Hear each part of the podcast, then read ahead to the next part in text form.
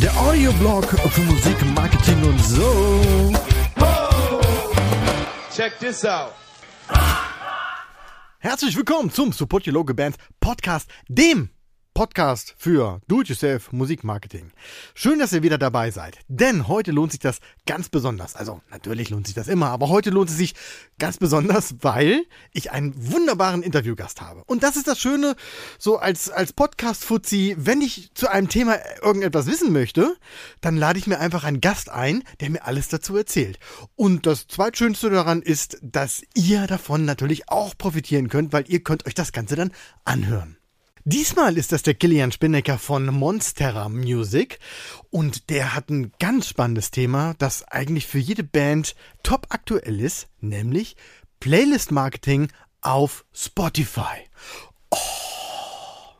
Einige von euch werden jetzt sagen, das ist ja hammergeil und haben recht damit, weil das war es auch wirklich. Ein richtig tolles Interview haben wir geführt, äh, spannende Fragen rund um das Thema Spotify, Spotify Marketing, aber auch die Zusammenhänge zwischen den Social-Media-Kanälen und äh, Promotion im Allgemeinen und Positionierung, ein schönes Thema, was ich auch sehr gerne mag.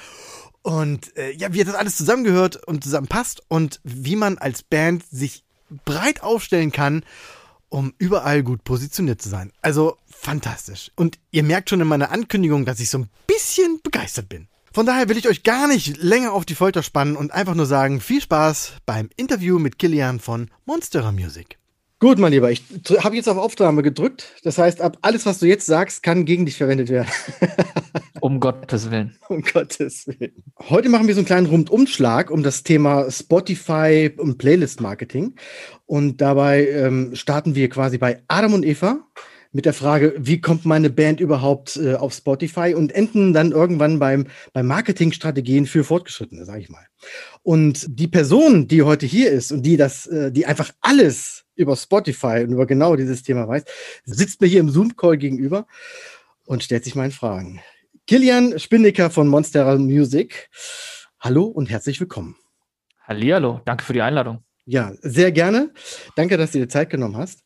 Bevor wir jetzt in die Spotify-Trickkiste einsteigen oder greifen, erzähl doch bitte mal kurz, wer du bist, was du machst und warum dich auf jeden Fall jede Band kennen sollte. Äh, ja, ich bin Kilian. Ich habe letztes Jahr im Mai 2020 mitten in der schönen Corona-Pandemie, beziehungsweise im ersten Lockdown, äh, Monstera Music gegründet und ähm, versuche mit Monstera Music und den Partnern Bands und Musiker auf Spotify Gehör zu verschaffen, beziehungsweise an die richtigen Leute zu vermarkten, die die Musik dann hören und den Musikern zu mehr Erfolg verhelfen. Also grob gesagt einfach ein Promoter mit Fokus auf Spotify. Ja, wenn du so willst, ist es sehr spezielle PR. Ja, okay. Machst du nur Spotify oder kümmerst du dich auch um andere Plattformen, Apple Music, Deezer oder wie die alle heißen? Äh, nee, Plattform ist tatsächlich nur Spotify, weil das am gewinnbringendsten für, also nicht geldtechnisch, sondern fantechnisch am gewinnbringendsten für die äh, Bands ist, weil das die größte Plattform ist einfach. Da kommen wir gleich nochmal zu, Gewinn bringt und was das den Bands bringt. Ganz kurz nochmal zurück zu dir. Ähm, selbstständig machen während Corona, das ist natürlich also da muss man schon sehr viel Mut haben. Jetzt kümmerst du dich ja sehr um das Thema Streams und Online und so weiter. Und das ist ja gerade in der Corona-Zeit sehr, hat ja sehr geboomt. War das dann doch ein bisschen Kalkül, das genau in der Zeit zu machen? Oder ähm, wäre so oder so jetzt der Zeitpunkt gewesen, wo du sagst, ich ziehe alleine los? Das war eigentlich Zufall. Ich habe äh, vorher mich, also selbstständig gemacht habe ich mich schon im Sommer 2019. Okay. Ähm, aber mit Merchandise und ich war dann profession professioneller Mercher, in Anführungsstrichen, äh, für ähm, Mr. Hurley und die Pulverwaffen. Ähm, das ist so eine Piraten-Rockband, die auch irgendwie regelmäßig ihre Alben in den Top Ten platzieren und dann Deutschland und im Dachraum Touren fahren. Mhm. Und da habe ich dann halt auf Honorarbasis gemercht. Dann kam Merch Cowboy noch irgendwann dazu. Und ich wurde für ein Festival in Norwegen gebucht. Ähm, für, ich weiß gar nicht mehr, wie es hieß. Das war so das Wacken von Norwegen oder Dänemark. Skandinavien auf jeden Fall. Mhm. Aber dann kam halt Corona und alles wurde flachgelegt ja. und ähm, nichts hat stattgefunden. Und währenddessen bin ich bei Uncle M mit eingestiegen und habe dort hinter den Kulissen Spotify-Promo für Smile and Burn, Radio Havana und Co. gemacht. Und darüber hinaus kam dann halt irgendwann die Idee, warum sollte ich das nur für ein Label machen? Und dann habe ich mich mit Uncle M's Hilfe verselbstständigt als PR-Agentur. Ja. Ganz kurz mal noch einen Schritt zurück vom, vom Merchandiser zu Spotify-Promo. Äh, warst du da schon vorbelastet, was Spotify betrifft, oder äh, bist du da auch ins kalte Wasser rein, weil du das Thema spannend findest? Also ich habe Spotify als User gehabt und gekannt, ähm, aber dass ich da wirklich promomäßig irgendwie was gemacht habe, kam halt recht ins, ins kalte Wasser geworfen, ja. Mhm. Also ich habe ähm, für Uncle M das halt gemacht und stundenlang mit äh, Mirko äh, telefoniert und mir da Tipps geben lassen und äh, mir wahrscheinlich wochenlang YouTube-Videos dazu angeguckt. Mhm. Aber äh, vorbelastet war ich da wenig. Also ich habe halt Freunde, die ein paar Bands spielen und ich, da ich musikalisch super unbegabt bin, habe ich da immer promoted und mir Mühe gegeben, das auf den sozialen Medien irgendwie zu machen. Und dann, ja, irgendwann kam Spotify dazu und das ist halt die aktuell die äh, beste Plattform, sich da irgendwie hm zum, zum Besten zu geben. Das finde ich wirklich sehr spannend. Also selber ein Thema zu finden, Leidenschaft zu finden und da dann wirklich äh, ähm, darin aufzugehen. Und das hat ja auch bei dir funktioniert, weil du hast ja wirklich, das finde ich, das finde ich als Unternehmer auch sehr spannend. Du hast ja wirklich in kurzer Zeit eigentlich einen recht großen und äh, ähm, schon äh, soliden Kundenstamm aufgebaut. Hast jetzt schon gute Referenzen dabei? Das heißt, du hast auch schon Bands, die, die du vorzeigen kannst. Um es kurz zu machen, also dein Name ist schon auf jeden Fall, hat die Runde gemacht. Das ist für diese kurze Zeit, ist das schon sehr geil. Und da frage ich jetzt mal als Unternehmer, wie hast du das gemacht?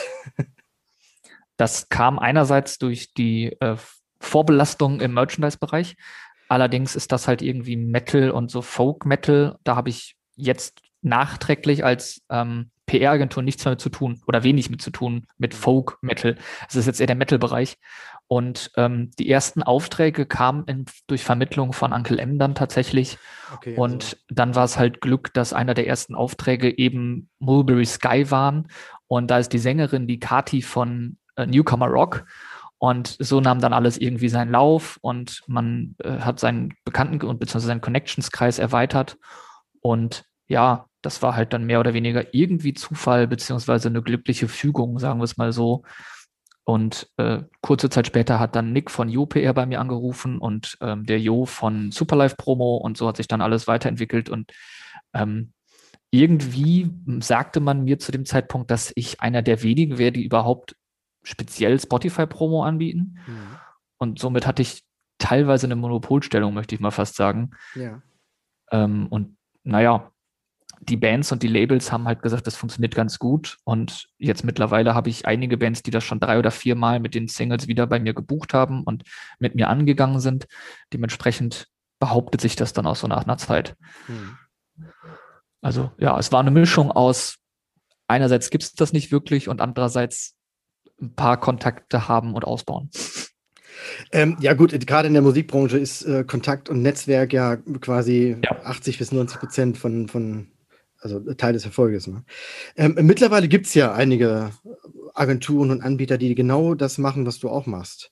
Woran, äh, woran unterscheidest du dich da? Oder inwiefern sind die anders und warum sollten Bands auf jeden Fall zu dir? ich, ähm, es gibt einige, die irgendwie auch Promo im Spotify-Bereich anbieten. Allerdings bin ich ähm, besonders in Anführungsstrichen in dem Sinne, dass ich halt organisch äh, damit werbe, weil viele halt irgendwie einen, sehr hohen Preis, und da stolper ich auch wieder drüber, viele haben halt einen sehr hohen Preis irgendwie und versuchen dann halt Klickzahlen zu versprechen, monatliche Hörer zu versprechen, Follower zu versprechen und das geht halt nicht. Also das kann mache ich auch nicht, weil du kannst nicht irgendwas anbieten, im PR-Bereich und äh, was du nicht liefern kannst. Also ich kann ja jetzt nicht versprechen, ich hole dir 500 Follower, weil dann müsste ich ja irgendwo irgendwelche kaufen, bis ich auf diese Zahl komme. Weil es gibt immer den Fall, dass ähm, der Kurator oder das Label oder die Zeitschrift, an die ich promote, dann sagt, nö, der Song gefällt mir nicht, die Stimmfarbe gefällt mir nicht oder Breakdown 2 gefällt mir nicht. Und ähm, deshalb kann man nichts versprechen. Das heißt, äh, alles, was irgendwie irgendwie was anbietet, ja, 5000 Plays in der Liste, 75 Euro Schuss, mhm. das wird nichts. Das ist meist sind das dann irgendwelche Fake-Streams und dann kriegt eine deutschsprachige Band auf, Band auf einmal äh, 200 monatliche Hörer in Madrid.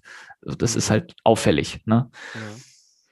Und genau, dieses Organische ist das, was ich für meinen Teil als Haupt äh, ja, Kriterium nutze und ich halt eben an echte Leute irgendwie versuche zu vermitteln. Mhm.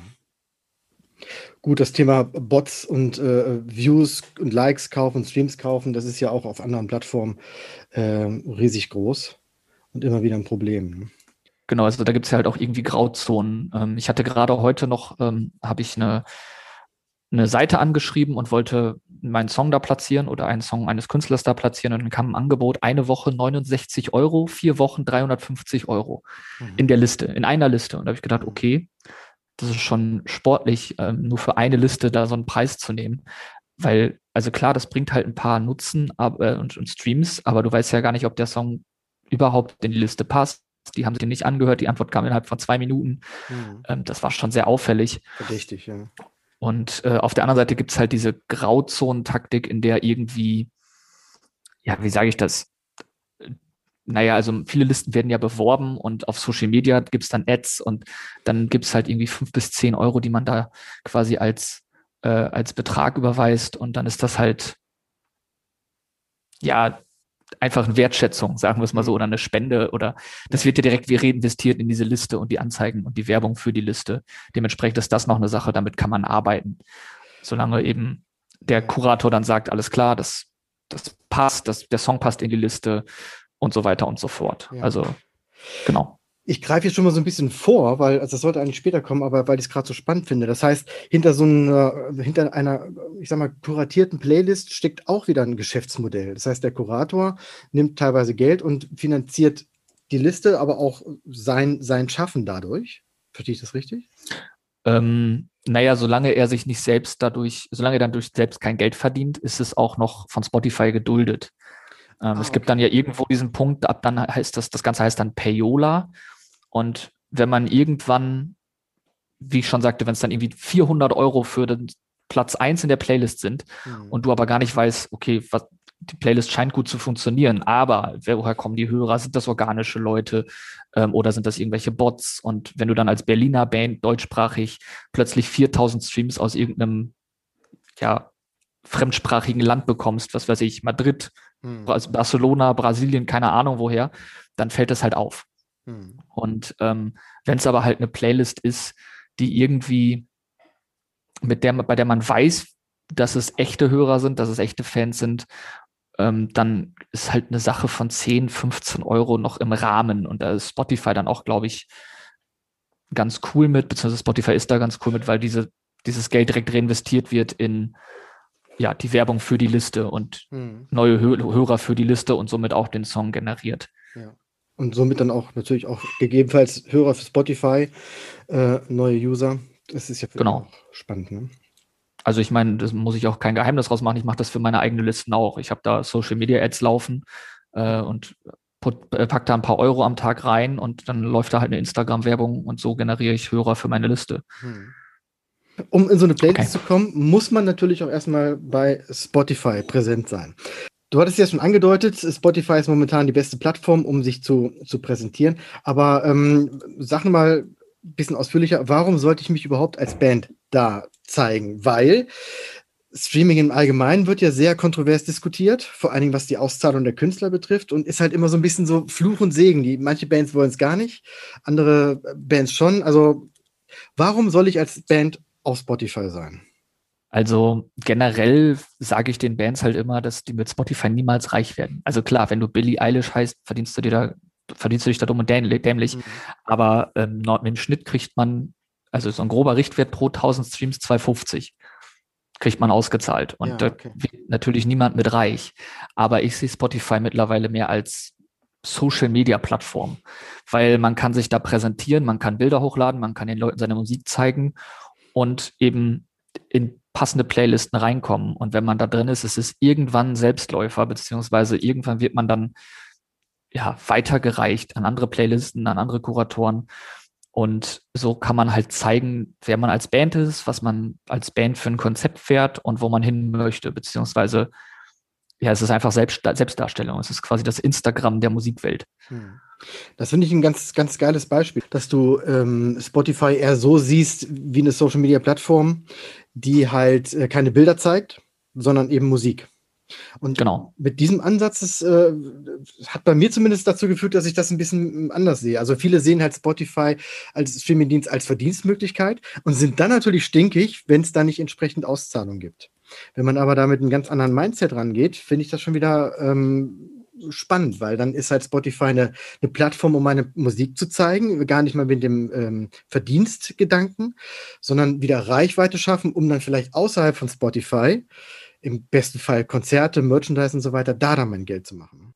Genau, also Konzerte ist natürlich jetzt gerade schwierig, aber ja, für mich ist es halt wirklich eine Plattform, um zu zeigen, wer man als Band ist, wo man hin möchte, was man für ein Konzept hat und man muss halt, das ist aber ganz normal, man muss halt irgendwie was reinstecken, damit man auch Ergebnisse erzielt. Niemand lädt seine Musik auf Spotify hoch und verdient damit direkt Geld und kommt dann, hat direkt die Produktionskosten wieder raus und äh, macht dann nur Gewinn. Das funktioniert so nicht. Das funktioniert auch mit einer normalen Platte ja nicht so.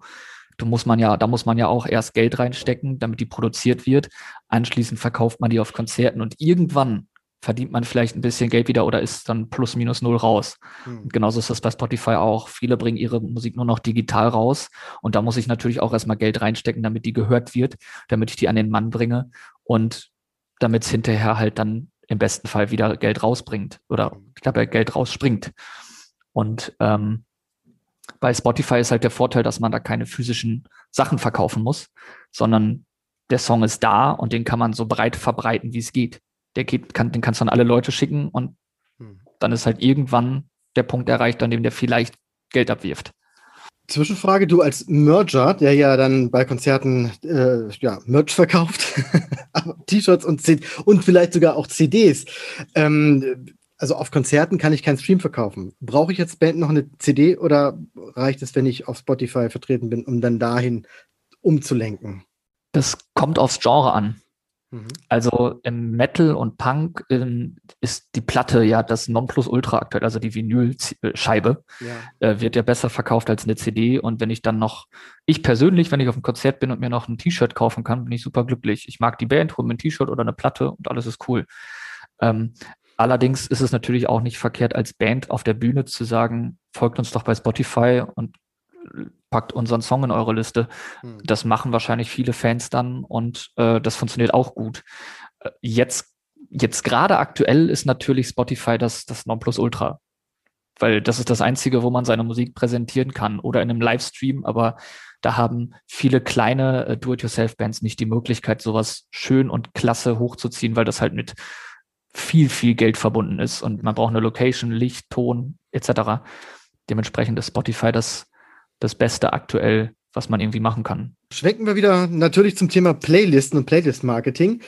Die wichtigste aller Fragen. Wie komme ich da rein? Du hast es eben schon ein bisschen angedeutet, äh, man muss die, die mit, den, mit den Kuratoren quatschen, ähm, man muss sich da irgendwo ähm, Namen machen, vielleicht auch als, als Agentur oder als One-Man-Show, so wie du. Aber erzähl doch mal, wie komme ich als Band da rein? Es gibt verschiedene Wege. Ähm, ich habe natürlich irgendwie mal Kontakte aufgebaut und die pflege ich halt und wenn ich denen schreibe, dann wissen die alles klar und ich, das passt wahrscheinlich und ich höre mal kurz rein und dann gibt's halt ein Okay oder halt nicht. Ähm, und ich packe halt natürlich auch die passenden Songs an die, also schicke ich an die passenden Leute, so dass ich denke, dass die den eh annehmen. Und als Band, wenn man das auf eigene Faust machen will, ist der einfachste Schritt zu gucken, alles klar, wir sind Fan von Band XY oder wir waren auf Tour mit Band XY und dann guckt man, in welchen Playlisten sind die. Das kann man ja ganz einfach auf der Spotify-Seite nachschauen. Bei Informationen stehen da fünf Playlisten. Das sind automatisch auch die fünf Playlisten, die die meisten Klicks generieren für die äh, Band. Und dann schreibt man einfach die Leute, die diese Playlist erstellt haben, an. Man mhm. guckt, wer hat die erstellt und wenn er dann Karl Peter steht, kann man Karl Peter aus den sozialen Medien suchen und den mal nett fragen, ey, ich habe gesehen, du hast unsere befreundete Band in deiner Liste, hier ist ein Song von uns, pack uns doch auch mit rein. Und dann gibt's im meisten Fall wahrscheinlich keine Antwort, aber in einigen Fällen wird da dann wer antworten und sagen, ja klar, mache ich gerne. Wie sind die Auswahlkriterien von so Kuratoren? Du hast vorhin schon gesagt, dann gefällt ihm der Song an der Stelle nicht oder dieses hier. Äh, sehen die einfach nur, okay, das passt jetzt ins Genre meiner Playlist, nehme ich mit rein oder sind die da schon sehr wählerisch? Das, also es kommt drauf an. Ich hatte einige, die halt sagen, okay, da hast du genau meinen Geschmack getroffen, nehme ich auf jeden Fall sofort mit rein. Andere sagen aber, ähm, nee, da ist mir die Stimmfarbe nicht passend genug, die Gitarre oder der Chorus da und da passt mir nicht. Die sind dann schon sehr, sehr speziell und sehr ja, pingelig, möchte ich schon fast sagen. Mhm. Und wieder andere ähm, haben ein bisschen Herz. Die sagen dann, okay, das ist nicht mein Song, aber ich habe gesehen, die Band ist noch nicht so groß. Ich nehme die mal für ein, zwei Wochen mit rein und hoffe, dass die weiterhin entdeckt werden. Also es kommt wirklich ganz, ganz individuell dann drauf an und ähm, naja, wie man in den Wald ruft, so schallt es auch wieder raus. Also wenn ich natürlich da zehn Songs hinschicke und mein ganzes Album dem Kurator präsentiere, wird der auch sagen, nee, da höre ich gar nicht rein, habe ich keine Zeit zu. Mhm. Wenn man aber speziell sagt, hör mal in den dritten Song rein, hier ist der Link, der würde passen in Playlist XY von dir, dann muss der Kurator möglichst wenig nachdenken und sich nur den Song anhören und sagen ja oder nein. Mhm. Was ich hier ganz wichtig finde, ist das Thema, was bei Bands oft viel zu kurz kommt, nämlich Positionierung. Ich habe das auch oft schon im Podcast gesagt, wenn du Bands fragst, was machst du für Musik, sagen die ja oftmals, dass mich, uns kann man nicht in Schubladen packen, unvergleichbar und so weiter und so fort. Aber hier müssen sich die Bands in Schubladen packen, können, damit sie auch in irgendwelche Playlists kommen. Klar. Sonst funktioniert das ja gar nicht. Also du musst ja irgendwie sagen, alles klar, deutschsprachig, dann gehe ich natürlich alle deutschsprachigen Listen an. Ja. Wenn du ein bisschen politisch orientierte Musik machst, dann gibt es Listen wie Linksrock, äh, keine Ahnung, irgendwas. Es gibt auch Listen, die komplett gegen Politik sind. Mhm. Ähm, es gibt aber auch halt jetzt gerade irgendwelche ähm, ja, Deutsch-Punk-Listen, die dann natürlich einfach nur diese Oi- und Punk-Szene bedienen. Ähm, und man muss halt irgendwie schon ja ein Gespür dafür haben, welches Genre man angeht und wo man hin will mit seiner Musik, ganz klar. Hm, ganz speziell ist das jetzt aufgefallen bei einem Release, den ich jetzt mitbetreue. Die Band heißt Bluthund mhm. und die machen eine Mischung aus Deutsch Rap und Deutsch Rock und Metal irgendwie auch und okay. Punk auch. Ja. Also da ist jeder Song anders und das ist super produziert, das ist super aufgenommen, aber das also das ist speziell bei dem Spotify-Pitch und bei den Listen, die man angeht, immer mal wieder interessant, weil teilweise sagen die äh, Rock- und Punk-Listen, der Song ist mir zu Rap-lastig und andersrum sagen die Rap-Listen, da sind ja Gitarren drin, das ist mir zu Punk. Mhm. Und dann hängst du dazwischen in der Luft und musst irgendwie einen, ja, einen Mittelweg finden. Mhm. Von daher ist es für die Bands echt wichtig, sich da selbst zu positionieren und sich auch mal selbst in eine Schublade zu stecken, weil sonst funktioniert das gar nicht. Mischst du dich dann auch ein? Also bist du auch beratend tätig bei den Bands, wenn die sagen, okay, wir sind Metal und du hörst aber rein und sagst, na gut, es würde aber wahrscheinlich eher bei Rock passen, dass du dann auch Empfehlungen raussprichst und äh, aussprichst und die Bands dann halt so hinschiebst, wie es, wie du glaubst, dass sie am besten passen? Oder wie, wie läuft das dann ab? Ähm, solange die mir den, also an dem Song wird, schraube ich nicht mehr rum, so das nee, nee, nee, nur, möchte nur ich keine der, Band. Nur an der Klassifizierung selber. Äh, das ist, kommt schon mal vor, dass ich dann halt sage, alles klar, ihr seid jetzt aber ja eher Metalcore als Death Metal und da wird es besser reinpassen. Ähm, oder wenn eine Band halt irgendwo zwischen Punk und Alternative Rock hängt, ist da eben Punk meist die bessere Wahl, weil bei Alternative Rock größere Konkurrenz herrscht. Okay. Ja. So. Dann hat man halt im Pop-Punk-Bereich kommt man eher irgendwie in eine Liste, als sich mit den Foo Fighters im Alternative Rock-Bereich zu konkurrieren. Ja. Ähm, Wäre schlecht um die aber, Foo Fighters natürlich, ne? Die ja, genau. nee, aber das ist dann einfach ähm, ganz klar Argument zu argumentieren und dann haben die Bands da auch äh, meist Verständnis für, weil das ja im Nachhinein mehr Vorteile bringt. Und äh, ja. Finde ich aber super. Also hier auf jeden Fall alle, Bands, die zuhören, Positionierung stärken und ähm, eine schöne Strategie raussuchen, wie ihr mit eurer Musik an die richtige Stelle kommt. Ähm, eigentlich hast du gerade schon gesagt, Reichweiten von Playlists. Wie, wie kann man das einschätzen? Das heißt, ich bin jetzt in so einer Playliste, was passiert dann? Ja, also im besten Fall siehst du natürlich, dass die Streams und die Hörer ansteigen. Das kannst, kann jede Band ja dann im Spotify for Artists Profil nachsehen. Streams steigen an und Hörer steigen an. Es gibt natürlich äh, Listen, da hören dann drei Leute den Song 300 Mal. Ist auch cool. Mhm. Dann kriegt er halt Streams, der ist in der Liste. Es sind dann halt nicht viele verschiedene Hörer, aber es funktioniert auch. Ähm, und ja, wie man das einschätzen kann, wie ich schon sagte, man kann bei anderen Bands an den Profilen sehen, in den Listen zu finden und dann stehen da fünf Listen und das ist von oben nach unten sind das halt dann die meistgehörten. Meist gut, wenn ich jetzt bei den Foo Fighters gucke, ist es halt meist Spotify wahrscheinlich. Mhm. Aber bei etwas mittel, mittelständigeren bzw. kleineren Bands fällt es dann halt schon auf, dass da irgendwelche privaten Listen oder Listen von ja, irgendwelchen Magazinen dazwischen sind.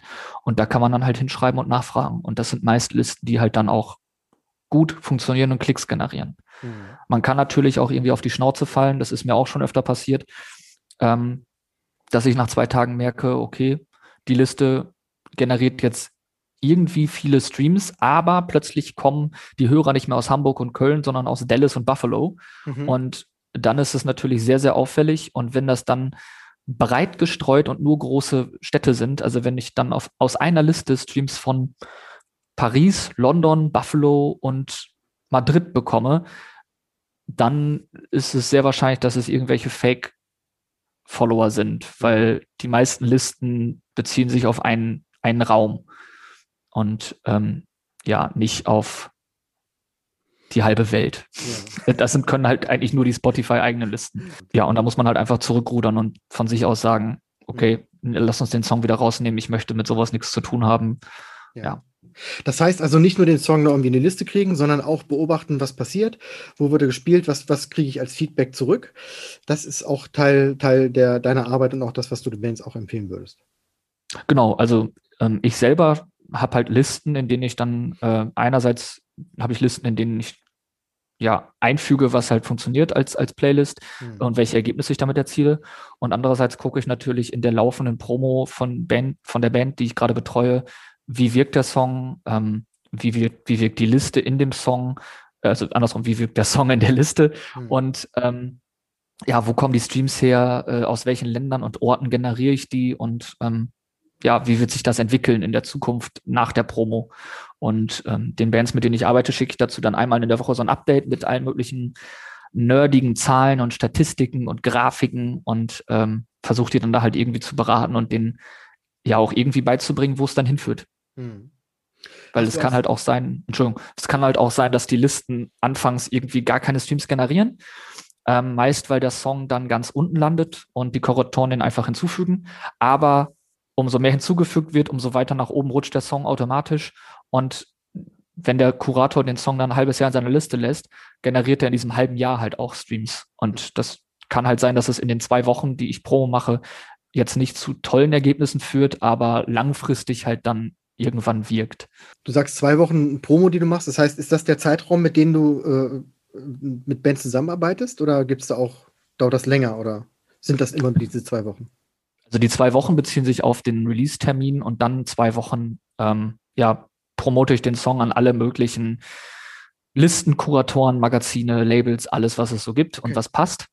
Aber äh, der Zeitraum, mit, in dem ich mit den Bands arbeite, ist ja sehr schwer zu definieren, weil ich kann natürlich den Song erst promoten, sobald er raus ist auf Spotify, weil ich ja natürlich mit dem bestehenden Song auf Spotify arbeite. Mhm. Aber äh, dazu gehört halt dann die Planung vorher. Wie gehen wir den Release an? Ähm, schalten wir eine Werbung? Dann der Pitch auf Spotify, den man machen kann übers Artist-Profil. Der ist natürlich auch noch wichtig und den macht man halt meist ja einen Monat vorher vielleicht schon, damit der möglichst lange Zeit hat, von Spotify erkannt zu werden und auch in irgendwelche Listen zu gehen. Ähm, ja, wie steigern wir unsere Follower, gehen das Release-Radar an und so weiter. Also der Zeitraum vorher ist ja schwer zu definieren. Deshalb bin ich auch immer froh, wenn Bands früh genug bei mir anfragen und nicht äh, eine Woche vorher sagen, ja, oder im schlimmsten Fall eine Woche nachher sagen, wir haben letzte Woche einen Song rausgebracht, warum funktioniert der nicht? Und dann kann ich halt auch nur noch wenig helfen. Klar kann ich dann noch mal eine Promokampagne starten, aber die wird dann schlechteres Ergebnis erzielen, als wenn die mich zwei Monate vorher gefragt hätten. Ne? Das wäre jetzt auch meine Frage. Ab wann, wann wäre ein guter Zeitpunkt, sich mit dir aus, äh, äh in Verbindung zu setzen, wenn man einen Release plant? Zwei Monate.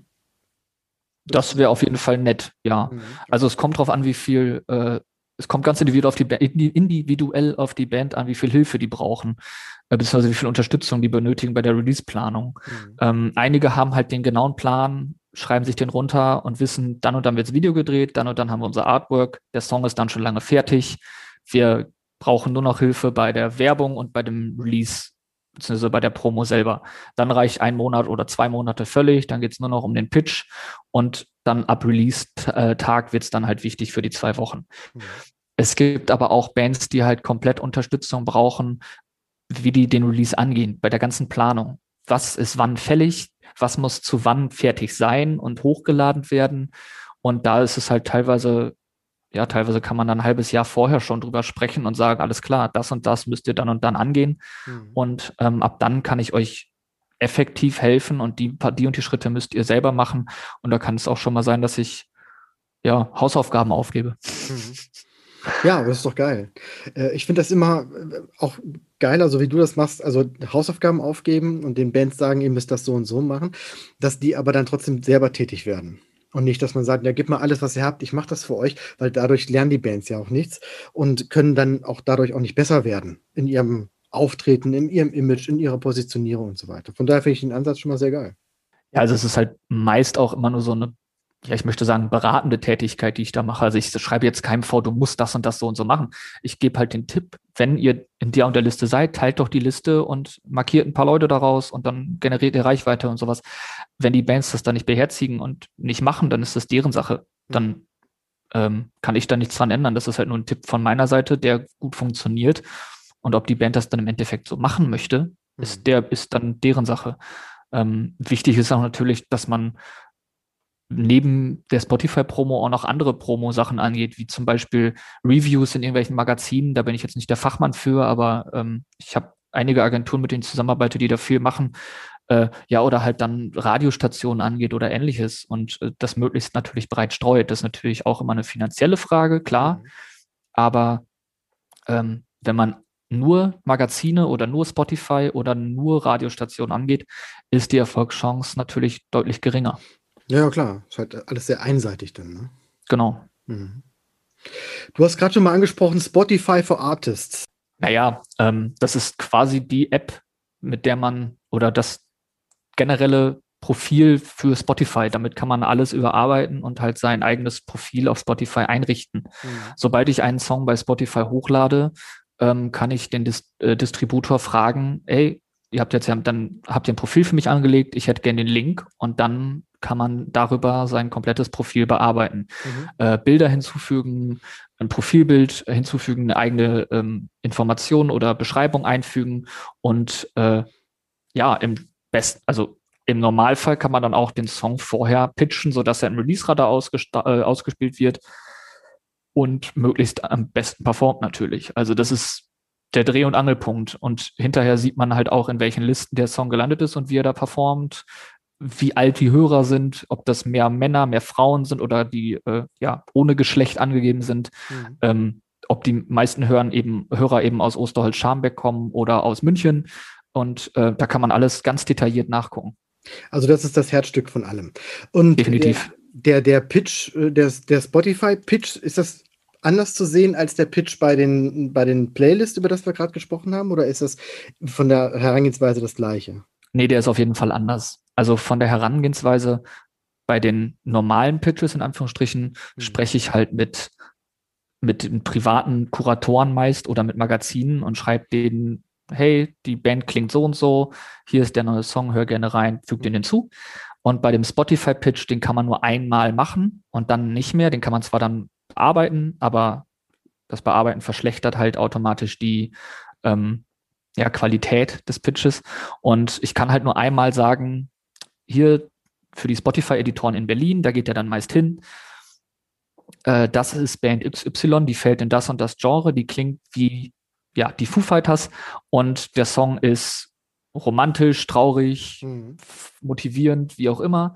Die und die Instrumente sind vorhanden und dann kann man halt noch ein paar Sätze zum Inhalt schreiben. Ich glaube, man hat 350 oder 500 Wörter Zeit, ähm, das zu, zu machen. Und da kann man halt dann beschreiben, wie klingt der Song, ähm, von wem werden wir promoted, wo wollen wir hin, wie klingen wir, ähm, ja, was ist die Story dahinter? Gibt es irgendwie eine, eine, tolle Story zu den Aufnahmen oder äh, ja, die Hintergrundstory da und in welche Listen möchte ich hin?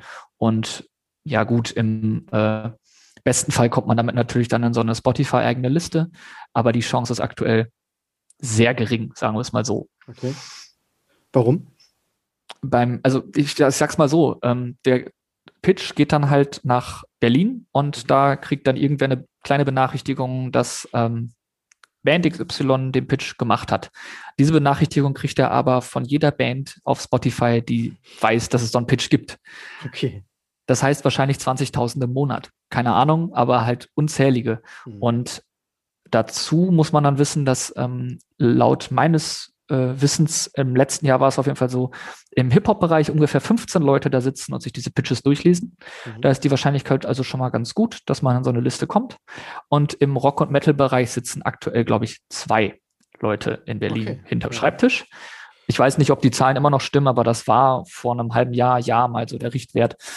Aktuell habe ich auch gesehen, dass Spotify noch Editoren sucht im Rock- und Metal-Bereich ja. und dann ähm, Job ausgeschrieben ist. Und klar, je weniger Leute das lesen, desto weniger oder desto geringer sind die Chancen. Ne? Ja. Dementsprechend hilft es natürlich auch hintenrum nochmal irgendwie in irgendwelche ja, Newsletter, äh, großen Zeitschriften und ja, desto öfter, je öfter man den Namen irgendwo liest der Band, mhm. desto größer ist die Chance, da irgendwie ähm, in eine Liste zu kommen. Weil die Spotify-Leute haben auch Musikmagazine auf dem Tisch liegen und gucken da rein. Und ähm, wenn da der ein, eigene Bandname irgendwie in einem tollen Review drin steht oder mit einer anderen tollen Band fällt, mit der man auf Tour geht oder einen tollen Song gecovert hat, keine Ahnung, dann ist die Wahrscheinlichkeit halt da, dass man auch dann ja aufgefasst wird und im Kopf bleibt, im Gedächtnis bleibt. Aber das ist ja generell Thema Marketing. Ne? Das geht ja dann, ähm, das ist ja quasi allumfassend. Ähm, was würdest du Bands empfehlen? Jetzt bleiben wir mal beim Thema Marketing im Allgemeinen. Ähm, die Brücke zu schlagen von der Social Media Plattform äh, äh, Spotify zu Social Media Plattformen Instagram, Facebook und so weiter. Wie kann man da den Link herstellen am besten? Mm, das kommt auch dann darauf an, wie viele Hörer und Fans man als Band schon hat. Wenn man ganz am Anfang steht und viele Instagram-Follower hat, aber wenig bei Spotify, beziehungsweise vielleicht noch gar keine bei Spotify, dann ist es überhaupt gar nicht schlimm, einfach ganz frech zu sagen, ey, hier, das ist unser Spotify-Profil, folgt uns. Mhm. Funktioniert. Da werden dann wahrscheinlich viele draufklicken, wenn man das ein paar Mal öfter macht. Nicht zu penetrant, aber einfach nett sagt, komm noch mal rüber. Und dann lädst du dir auf deine eigene Spotify-Party ein und sagst, folgt mir. Dann ist es total legitim und jeder freut sich ab irgendeinem gewissen Punkt äh, kann man das natürlich nicht mehr machen, weil dann langweilen sich die Fans auf Instagram und die meisten sind eh schon da drüben. Hm. Dann wird es natürlich interessant, dass man irgendwie den Fanradius erweitert, indem man so, so ja neuartige Sachen nutzt, wie dieses Instagram Reels oder TikTok äh, oder eben die, die Reichweite der Stories äh, vergrößert, indem man halt gewisse Hashtags nutzt.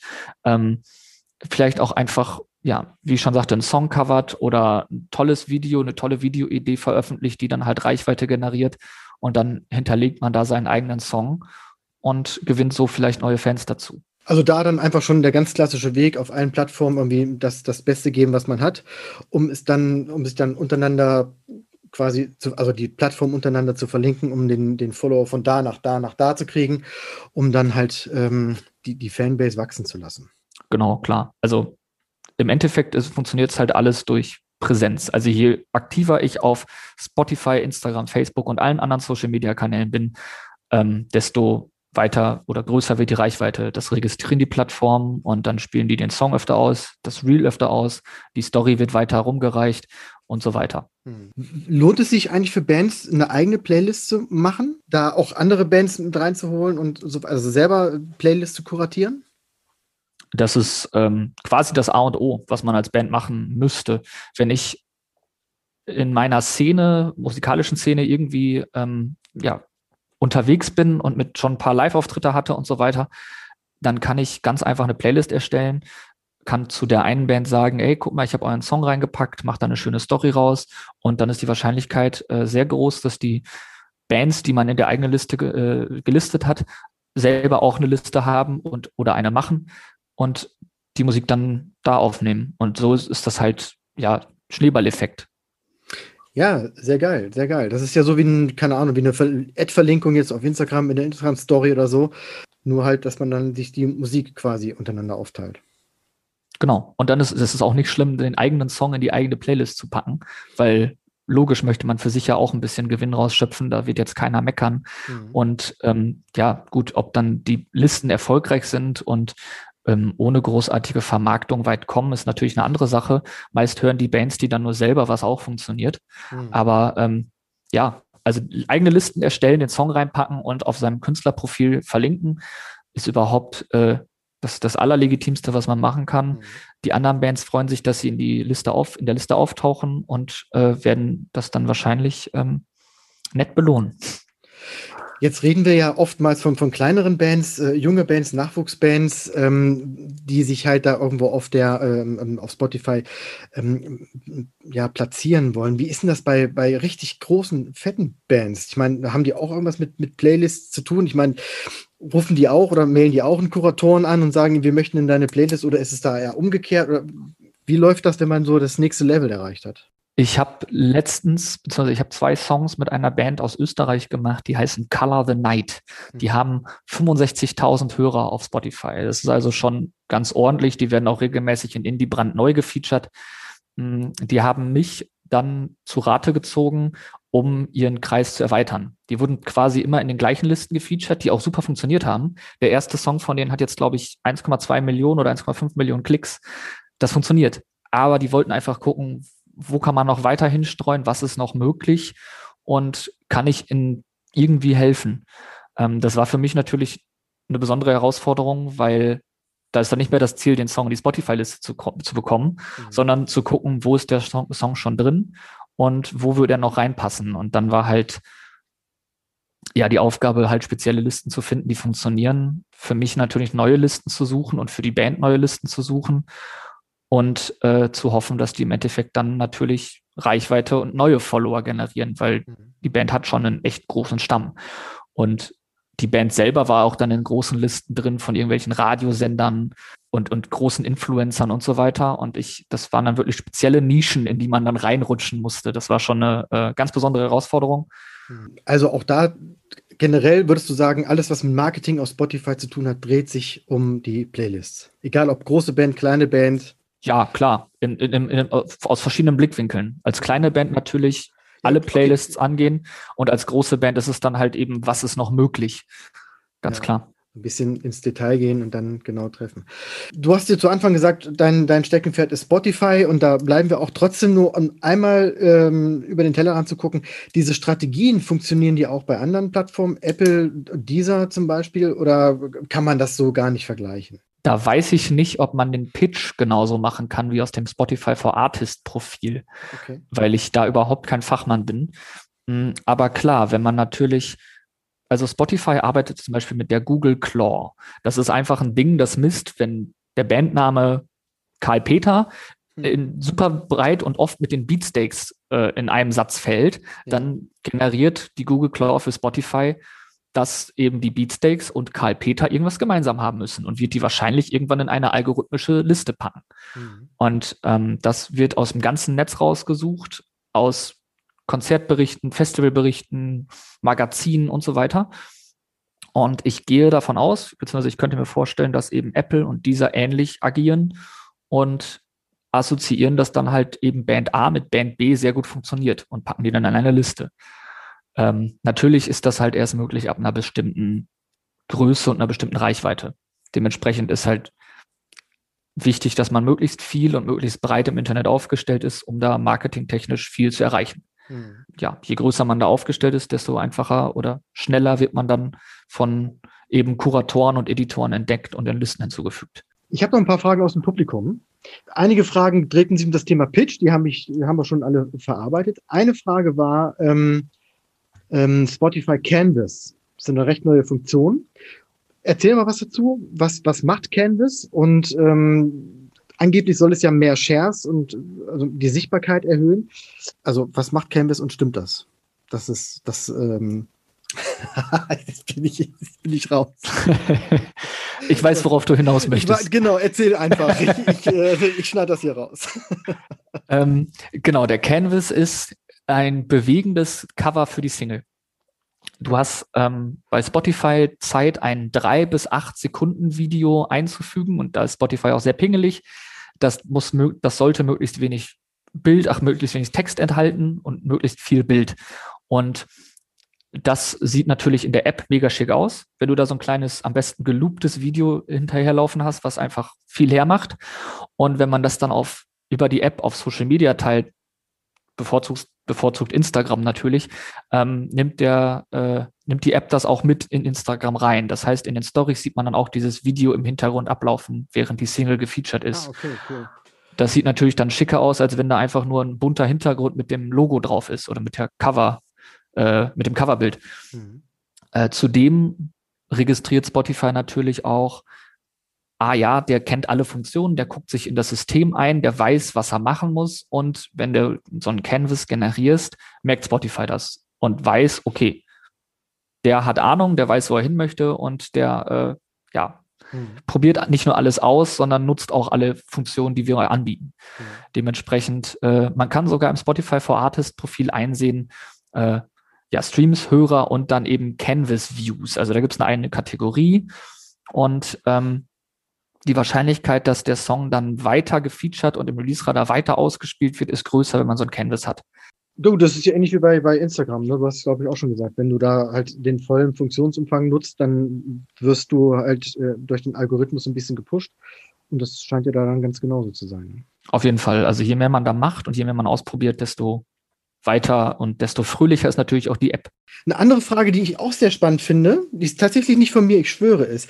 Ähm, Podcast-Marketing auf Spotify, sowas wie Playlist für Podcasts und so weiter, äh, gibt es ja nicht. Was haben Podcaster für eine Möglichkeit, auf Spotify sich sichtbar zu machen?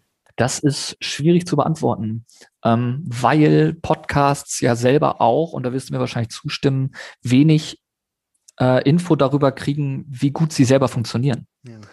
Leider ist also man, es, es gibt tolle Statistiktools für Songs. Du kannst nachgucken, wie oft ein Song geklickt wurde, wie oft, äh, wann der geskippt wurde. Spotify kann sogar wahrscheinlich selber nachgucken, ähm, wie laut der Song gehört wird. Aber für Podcasts gibt es das als User und als ja, Podcast-Macher, Macherin nicht.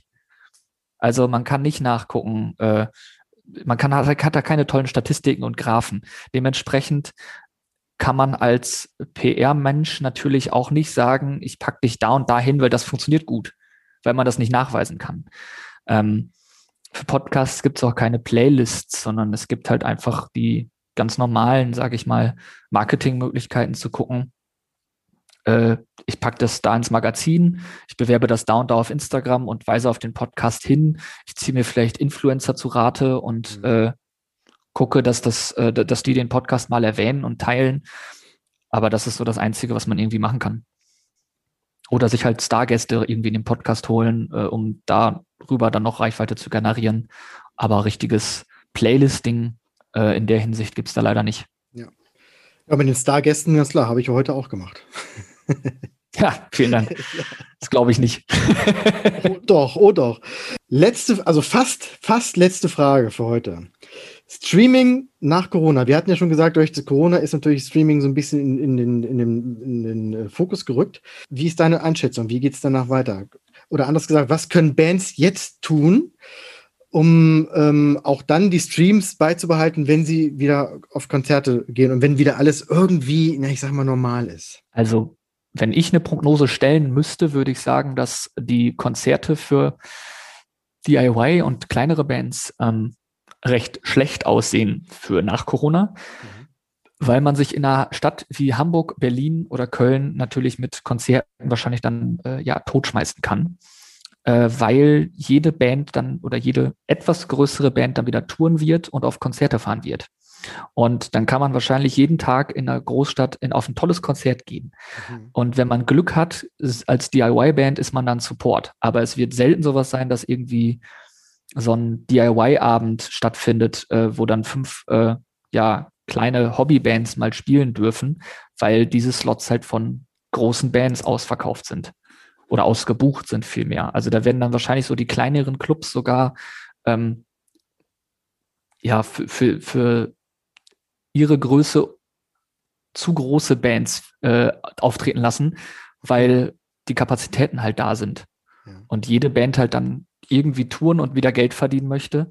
Und dementsprechend ist es für die kleineren Bands umso wichtig, irgendwie zu gucken, dass ja, dass man da einen Support-Slot kriegt und dass man halt irgendwie sich jetzt möglichst auf Spotify gut platziert, weil es die einzige Möglichkeit ist, irgendwie da Bekanntheit zu äh, bekommen.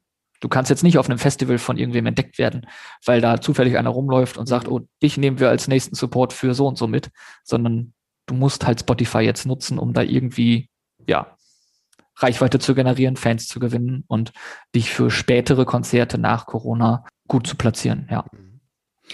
Und das ist auch genau das, was ich, was ich immer so schön finde, dieses ganzheitliche Marketing. Das heißt, an der einen Stelle sich gut positionieren, um an der anderen Stelle davon zu profitieren und äh, somit den, den Kreis zu schließen. So, letzte Frage und auch äh, quasi jetzt, jetzt kommt deine eigene Promo. Wenn jetzt Bands zugehört haben und haben gesagt, also mit dem Kilian will ich auf jeden Fall zusammenarbeiten, was für ein geiler Typ. Wie kann man dich am besten erreichen? Wie sieht so eine Zusammenarbeit mit dir aus? Und ja, erzähl mal. Ja, also man kann mir natürlich, äh, ich habe eine Website, äh, www.monsterra-music.de. Mhm. Ich habe äh, Facebook und Instagram, da kann man mich einfach anschreiben. Und ich bemühe mich auch immer sehr schnell zu antworten. Und ähm, dann die meisten Bands fragen einfach nach, wie das da aussieht, ähm, schicken mir einen Song vorab oder schicken mir bereits released Musik und sagen, das wird ähnlich laufen äh, bei der neuen äh, Single. Und äh, dann gucke ich, ob ich da irgendwas machen kann. Ähm, ich hatte tatsächlich auch schon sehr spezielle Anfragen, wie zum Beispiel eine 27-minütige Post-Rock-Oper. Das ist mhm. natürlich sehr schwierig zu vermarkten. Das war auch meine einzige äh, Version, die ich absagen musste bis jetzt. Aber ähm, genau, im besten Fall fragen die Bands halt, wie schon gesagt, ein paar Monate vorher an oder im, im Release-Prozess, wenn die alles vorbereiten, beziehen die mich mal mit ein und ähm, dann ist das, äh, je nachdem, wie es die Band beliebt, skypen wir oder telefonieren und äh, handeln da die besten Ideen und Konzepte aus, wie man die Promo angehen kann. Und dann ist natürlich die Frage, was die Band dann benötigt. Ähm, Ob es jetzt Social Media Kampagnen äh, oder Werbung ist ähm, oder halt nur in Anführungsstrichen das Playlisting ähm, oder generell das Aufbauen eines äh, Spotify-Profils und da die Tipps und Tricks äh, äh, ja, nach, gefragt werden müssen. Das kann man dann ganz speziell gucken. Aber ich freue mich immer, wenn die Bands früh genug anfangen. Ich habe einen Kalender, da kann ich mir das alles eintragen. Und je früher sie anfragen, desto besser, weil dann ist, dann muss man da nicht hetzen und das nicht im Stress machen. Also ich hatte auch schon Releases, da wurde das dann halt immer dreimal wieder verzögert, weil das Artwork nicht passend da war, der Song aber schon. Mhm. Und dann wurde es immer wieder eine Woche nach hinten verlegt. Und ähm, das ist für alle beteiligten Marketing- und PR-Agenturen der Horror weil man sich auf das eine Datum festlegt und freut hm. und darauf hinarbeitet und dann ist es doch wieder eine Woche später und dann muss man allen Leuten, die man schon darauf hingewiesen hat, dass der Song da rauskommt, nochmal eine Mail nachschreiben und hm. nochmal eine Mail nachschreiben und irgendwann springt die Hälfte schon wieder ab, weil die keinen Bock mehr haben. Ja, ja. Dementsprechend ist da genaue Planung das, das A und O und es ist auch überhaupt nicht schlimm, wenn man dann halt ja einen Monat Sicherheit mit einplant, um einfach zu sagen, okay, dann wird es auf jeden Fall soweit sein und dann können wir auf jeden Fall alles liefern. Mhm. Äh, ich weiß, dass man die Musik so schnell wie möglich an den Mann und die Frau bringen will, aber lieber drei Wochen länger oder einen Monat länger mit einplanen und auf der sicheren Seite sein. Ja, die Musik äh, ist ja gerade beim Bandmarketing eigentlich das Unwichtigste. Nein, nicht ganz, aber äh, es ist halt auch nur ein Baustein von, von vielen anderen sehr, sehr wichtigen. Ja, ähm, die Links und so weiter finden wir natürlich alle in den Shownotes dieser, dieser Episode. Also einfach mal reingucken und draufklicken, dann könnt ihr Kilian sofort äh, anmorsen und ähm, fragen, wie er euch helfen kann. Aber denkt dran, rechtzeitig. Ganz, ganz wichtig. Ja, Kilian. also wenn es nicht rechtzeitig ist, dann bin ich auch nicht böse. Wie gesagt, es geht halt auch, dass man nachträglich was promotet, aber dann sind die Ergebnisse halt deutlich schlechter, weil der Song dann halt schon ein bisschen älter ist.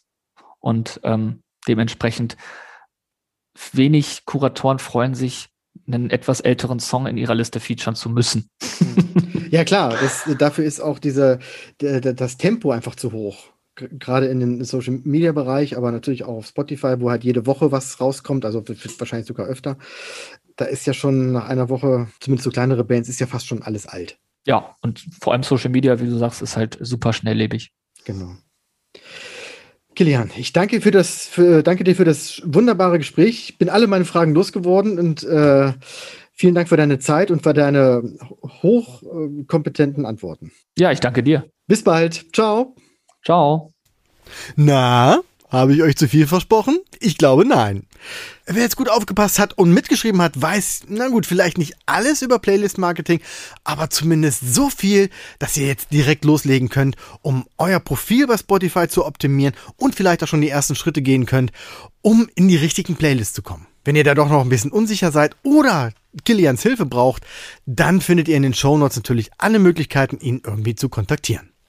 Wenn ihr ansonsten Fragen oder Feedback zum Podcast habt, dann schickt mir einfach eine E-Mail at podcast.syb.de oder kontaktiert mich über Instagram oder Facebook. Auch die Links findet ihr alle in den Show Notes. Wie ihr wisst, freue ich mich immer, wenn wir uns irgendwie connecten können und wenn ich euch an irgendeiner Stelle helfen darf.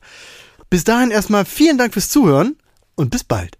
One, two, three. Oh yeah. Weitere Infos findet ihr auf www.syb.de.